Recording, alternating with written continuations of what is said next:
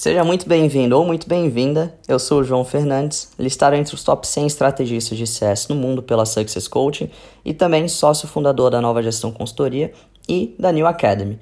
Hoje eu estou aqui para responder a pergunta sobre como desenvolver a visão analítica dentro de Customer Success. Essa é uma pergunta que já nos deixa bastante receoso de início e muita gente tem crença limitante, assim como eu já tive bastante em relação a esse assunto. Quando a gente olha para CS, a gente costuma ver uma sopa de letrinhas que já dá até um arrepio, né? A gente fala sobre MRR, NPS, LTV, CSAT, Net Churn, Health Score. Tudo isso, quando a gente olha de primeira, pode mais nos afastar de conseguir ter uma visão analítica clara e desenvolver essa visão do que realmente nos colocar mais próximo desse caminho. Por isso, eu quero quebrar um pouquinho de paradigmas com você aqui hoje, tá? Vamos começar aqui do zero.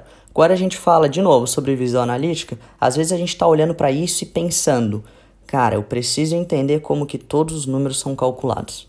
Eu preciso entender de onde que vem a fonte de cada um desses dados aqui. Eu preciso entender como que eu posso modelar essas métricas, como que são feitas todas as fórmulas por trás desses números, e não é bem isso que a gente precisa desenvolver agora, tá? Porque quando a gente tem uma, um desenvolvimento de métricas dentro da área de sucesso do cliente, Geralmente você vai fazer isso acompanhado de uma pessoa especializada em dados ou com o suporte de alguém do time de engenharia que tenha um conhecimento mais técnico. O que, que eu quero que você foque agora então para desenvolver a sua visão analítica dentro da sua área e estimular também os seus colegas a conseguir desenvolver isso aqui? Foca em interpretar o que, que os números estão dizendo. Quando eu olho para um número, eu consigo saber se a gente está indo bem, eu consigo saber se a gente está indo mal, eu consigo entender como que a gente pode agir para melhorar cada um desses resultados. Por exemplo, se eu tenho um número que me mostra quantas atividades a gente faz com o cliente. Eu olhei essa semana, o número foi 20. Fizemos 20 atividades com o cliente. Isso é bom, isso é ruim? Cara, se é ruim, como é que a gente consegue melhorar isso aqui? Isso é o que a gente precisa para desenvolver inicialmente a nossa visão analítica. E ainda mais importante, saber fazer as perguntas certas. Foque em fazer as perguntas certas, não necessariamente agora em saber como ter todas as respostas, tá? Porque de início, fazer as perguntas certas vale muito mais do que saber formular de fato as suas respostas.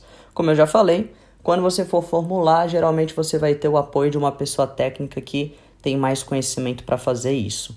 Como é que a gente faz as perguntas certas? Tem três tipos de perguntas que a gente pode fazer. A primeira que a gente tem que fazer é por quê? Por que, que a gente precisa de métricas? Eu preciso de métricas porque eu preciso saber se o meu negócio está crescendo. Eu preciso saber se o meu, uh, se o meu time está executando bem. Por que, que a gente precisa dessas métricas? Segundo tipo de pergunta, o que? O que, que pode responder essas minhas perguntas? O que, que pode responder essas minhas dúvidas? Eu preciso saber se meu time está executando bem, então o que, que responde isso? Ah, o que responde isso é ver o volume de atividades que a gente faz na semana, o volume de treinamentos de onboard que a gente faz na semana. Legal, então a gente já está chegando lá. Agora, o terceiro nível de pergunta é como, que é onde a gente não precisa se aprofundar muito agora. Como que eu vou puxar isso? Se eu preciso saber o volume de atividades que a gente faz na semana, o volume de treinamentos, como que eu puxo isso? Calma, dá uma segurada e vamos focar mais nos porquês e nos o quês. No como a gente vai falar mais para frente. Esse aqui ainda não é o momento. Agora vamos lá, quando a gente olha para o porquê e o que, o que, que a gente precisa entender em geral dentro da nossa área de sucesso do cliente e até mesmo do nosso negócio como um todo para conseguir ter uma visão analítica completa. Eu vou trazer aqui alguns pontos interessantes, tá? Que eu gosto sempre de abordar e de puxar dentro dos nossos clientes aqui da consultoria.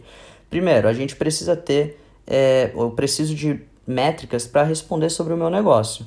O meu negócio ele está crescendo, ele está diminuindo? Depois, eu preciso de métricas para entender mais sobre a execução do meu time. E a gente já vai aprofundar em cada uma dessas. Depois, eu preciso de métricas para entender a satisfação do meu cliente, se o meu cliente está feliz ou ele não está. Depois disso, eu preciso de métricas para entender sobre o uso da ferramenta. Meu cliente está utilizando bem a minha ferramenta? Não está? O que, que precisa melhorar? E por fim, eu também preciso de métricas para olhar para a minha jornada. Cara, na minha jornada do cliente, os clientes estão andando bem, eles estão evoluindo como eu queria, isso está acontecendo no tempo certo. Então agora bora lá, como é que a gente pode aprofundar um pouquinho mais em cada um desses? Veja que eu não vou te dar exatamente a resposta, mas eu quero que você saiba fazer as perguntas assim como a gente vai fazer. Quando eu olho para o meu negócio, que perguntas que eu tenho que fazer? Eu quero saber se o meu negócio está crescendo. Então, meu negócio está crescendo? Segundo, eu quero saber se o meu negócio, se os meus clientes estão cancelando. Os meus clientes estão cancelando, meu negócio está crescendo ou ele está diminuindo? Eu também quero saber se o meu cliente está ficando bastante tempo com a gente. Agora, dando um, uma colinha aqui das respostas, ó, se a gente olha, o meu negócio está crescendo, o que, que pode responder essa pergunta?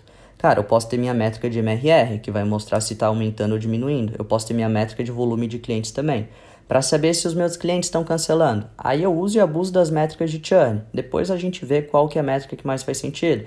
A gente pode ter net churn, MRR churn, logo churn. Tudo isso responde essas minhas dúvidas. Eu quero saber se o meu cliente está ficando bastante tempo. Eu tenho um lifetime, eu tenho também o um LTV. Quando a gente olha para a execução do time, o meu time ele está fazendo reuniões e treinamentos com o cliente? Qual que é o volume de reuniões e treinamentos que ele está fazendo? A gente está tomando muito no show? O meu time ele está falando com boa parte da minha carteira de clientes, então isso é outra coisa que eu posso buscar. Qual que é o percentual da carteira que a gente contacta todos os meses? A satisfação a gente já costuma ouvir um pouquinho mais, né? Mas o que, que eu quero saber?